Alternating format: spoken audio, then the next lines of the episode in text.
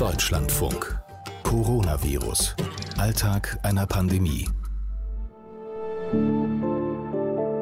Ich will meine Eltern demnächst wieder besuchen. Ich traue mich jetzt mal nach ein paar Wochen wieder, weil wir nicht in einer Stadt wohnen und sie weit über 80 sind, ist das ähm, ja da ganz schön kompliziert. Es geht ja schon los. Ich darf sie nicht umarmen. Finde ich einen sehr komischen Gedanken, aber ehrlich gesagt alles nichts gegen die Vorstellung, sie würden in einem Heim leben. Da höre ich schreckliche Geschichten. Also von, dass es überhaupt gar keine Besuchstermine gibt, bis dass immer einer vom Heim mit im Raum sitzt und man sich sonst gar nicht allein unterhalten kann oder dass man den Rollstuhl der Mutter nicht schieben darf.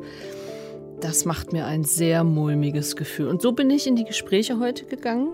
In dieser Folge geht es um die Situation in Seniorenwohnheimen zwischen Selbstbestimmung und Isolationshaft. Ich bin Katrin Heise, hallo. Hallöchen, Frau Heise, ich würde gerade noch schnell ein Bitte nicht stören Schild an meine Tür kleben. Ja, machen Sie das. Sonst stehen hier immer 20 Leute im Zimmer. Gerade einen Moment. Markus Jogast leitet Seniorenhäuser in Rentchen in Baden-Württemberg. So, jetzt alle bin ich da. Was wollen die 20 Leute alle von Ihnen? Ja gut, es gibt natürlich jetzt viel Abstimmungsbedarf. Wir haben ab 15.06. unsere Tagespflege wieder offen. Und dann mussten wir jetzt erstmal erfassen, äh, wer überhaupt jetzt in diese Notgruppe sozusagen rein kann. Und dann mussten wir ja wieder den Dienstplan aufstellen und ja.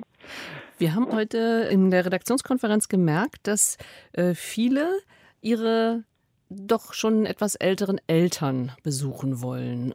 Wie wäre das, wenn ich meine Eltern bei Ihnen im Heim besuchen wollte? Also aktuell ist es so, das kommt so ein bisschen drauf an, ähm, wenn Ihre Eltern in der Lage wären, Kontakt aufzunehmen in der Besuchsbox, dann wäre es so, dass Sie mit einer Terminvereinbarung in diese Besuchsbox könnten. Hier in der Stadtmitte ist das unser großer Veranstaltungsraum unten. Das heißt, die Bewohner sitzen dann in diesem Veranstaltungsraum und äh, wir haben von der Terrassentür, die wir nach draußen haben, dann im Prinzip so einen kleinen Glaskasten geschaffen. Dort müssten sie bei uns auch jetzt keine besonderen Schutzmaßnahmen beachten, weil sie von außen völlig abgetrennt reinkommen.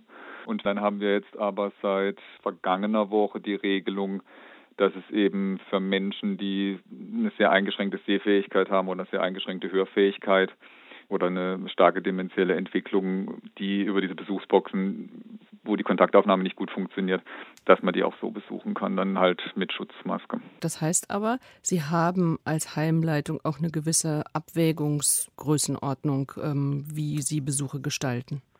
Ja, also das Problem ist ja, wir haben natürlich für die Besuche ja immer noch strenge Hygienevorgaben. Ich muss ja zum Beispiel aufschreiben, wer reinkommt. Ich muss gucken, dass Temperatur gemessen wird, dass Hände desinfiziert werden, dass die Mundschutzmaske aufkommt.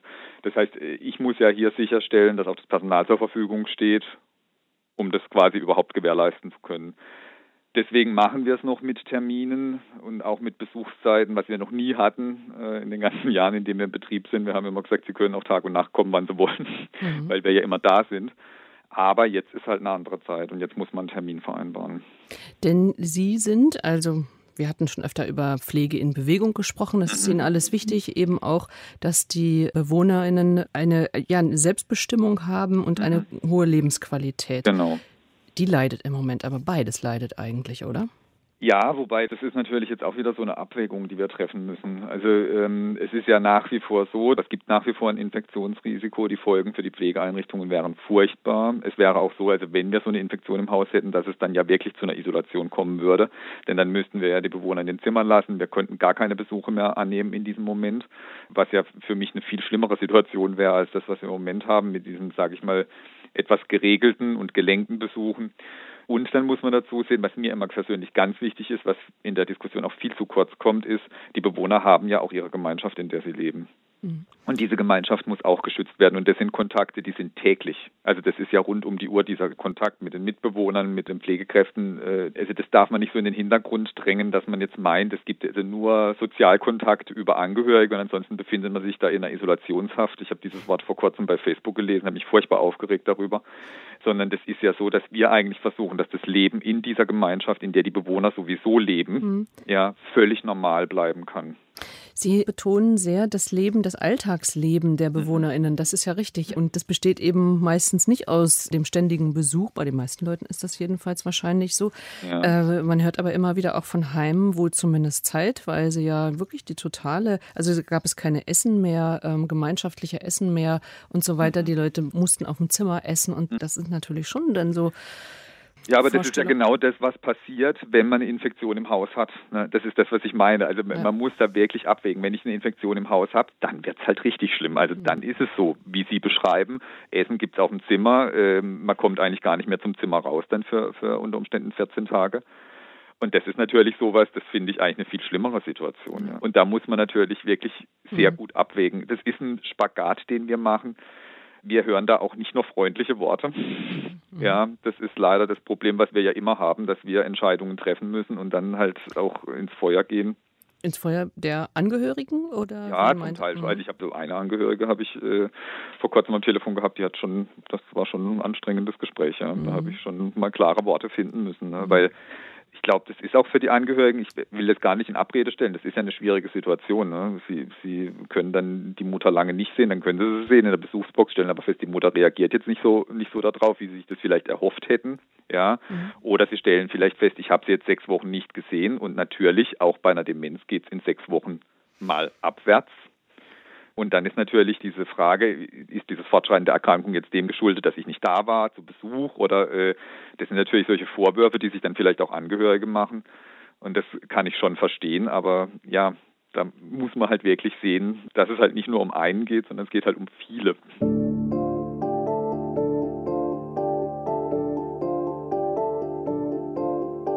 Verantwortung für viele trägt auch Waltraud Kannen. Sie leitet eine Sozialstation in Bad Krotzingen.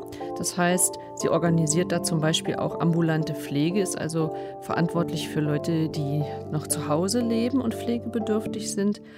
Die Situation in Pflegeheimen kennt sie aber auch. Ich selber bin jetzt seit einigen Jahren mit der Tagespflege quasi in den stationären Bereich eingedrungen als wirklich ambulante und ich vermisse so ein Stück weit, dass die stationären Einrichtungsträger mutig sind und äh, die Entscheidung auch treffen in Richtung, dass es einfach unkomplizierter wird, wieder seinen Angehörigen zu treffen. Mhm. Also ich habe so ein bisschen das Gefühl, dass da viel Sorge hinten dran ist, Angst hinten dran ist, auch so vor Regress, wenn was passieren sollte und äh, dass so ein Stück weit auch das Kind mit dem Bade ausgeschüttet wird. Ich glaube, da rächt sich so ein bisschen so. Ähm, dass in den letzten Jahren einfach immer mehr auch eingeklagt wurde und einfach eine Angst da ist. Wenn ich jetzt was verkehrt mache, dann, äh, dann ja. Also Heime haben häufig die Erfahrung gemacht, mhm. dass sie sich ähm, auch vor Gericht rechtfertigen ja, müssen für ja, Dinge und sind jetzt deswegen genau. eher noch scheuer, noch restriktiver aus Angst davor.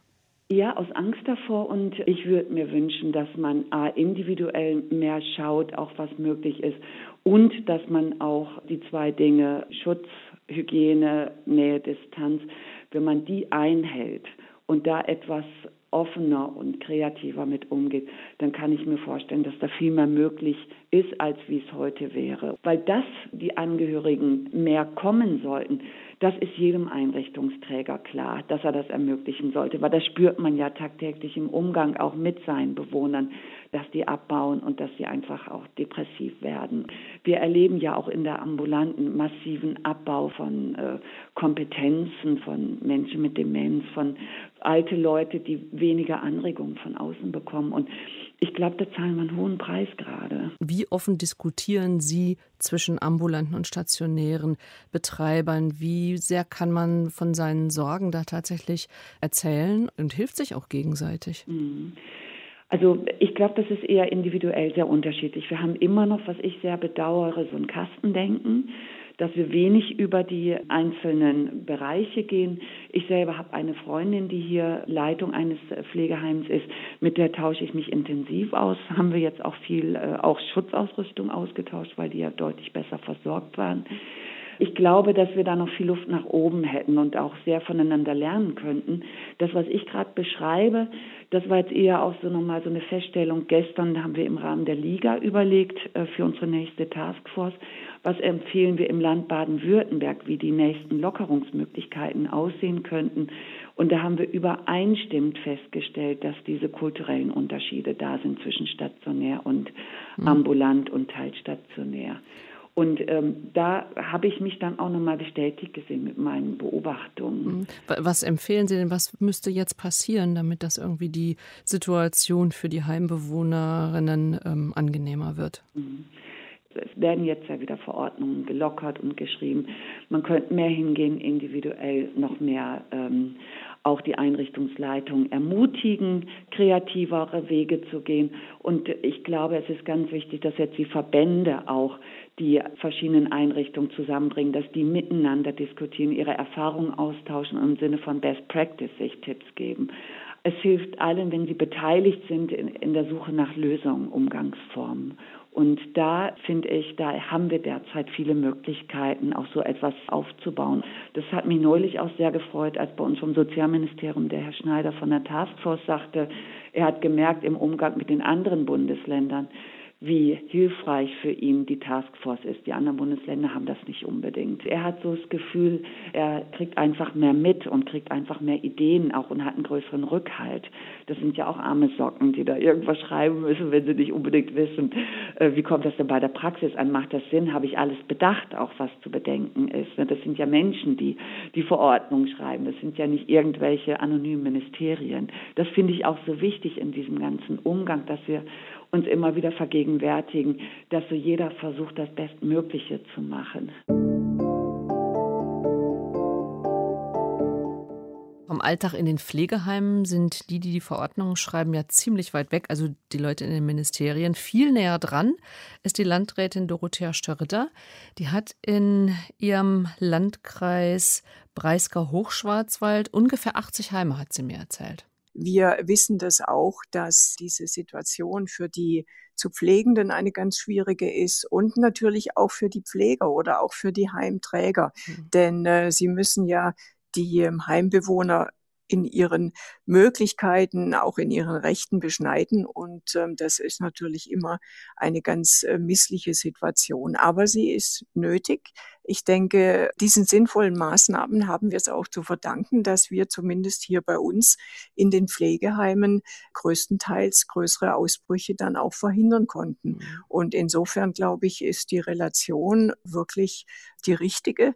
Denn ähm, der Schutz des Lebens muss dann einfach in einer solchen Zeit über mögliche Kontakte, über Besuche gestellt mhm. werden.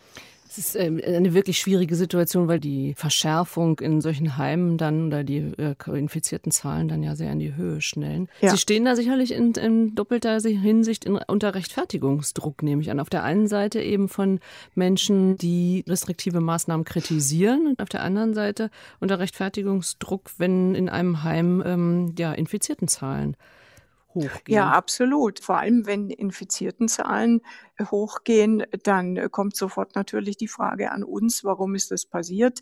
Hätte das verhindert werden können? Und vor allem natürlich die Frage, was ist jetzt zu tun? Und äh, da geht es natürlich um, um Schnelligkeit. Und deshalb waren wir sicher gut beraten mit der Idee, infizierte Personen oder möglicherweise infizierte Personen dann eben anderweitig unterbringen zu können, gut unterbringen zu können. Dafür haben wir eine extra Heim sozusagen geschaffen, zusammen mit ähm, dem Caritasverband hier vor Ort. Und äh, dort konnten alle diese Fälle untergebracht werden und ähm, oh die Heime insgesamt waren nicht berührt. Das ist im Übrigen ein Pflegeheim, was neu gebaut wurde und äh, dann jetzt, bevor das die übliche Belegung erfährt, äh, mhm. ganz für diesen Zweck gestaltet wurde, was uns allerdings immer noch beschäftigt, ähm, ist die Kostenerstattung. Also da waren wir von Landkreisseite jetzt erstmal in Vorleistung und hoffen natürlich, dass wir das dann auch eines Tages hm. vergütet bekommen. Wie geht es denn jetzt weiter? Was denken Sie, wie die nächsten Wochen und Monate in, mit diesem Thema weitergehen? Gerade in Bezug auf die Heime eben. Ich denke, dass man da natürlich auch immer mehr über Lockerungen nachdenkt. Ich ähm, vertraue da auch sehr auf ähm, die Heimleitungen vor Ort. Wir werden diese natürlich weiter beraten über das Gesundheitsamt. Die Heimleitungen sind auch informiert über das gesamte Infektionsgeschehen hier im Landkreis. Und wir wissen jetzt auch, dass wir in vielen Gemeinden keine Infizierten mehr haben. Mhm. Das heißt, äh, dass Heime, die dort dann äh, vor Ort ansässig sind, äh, mit Sicherheit auch mit Lockerungen gelassener umgehen können. Allerdings, wenn sich irgendwas dann wieder verändern sollte, muss sofort reagiert werden. Da hilft alles nichts.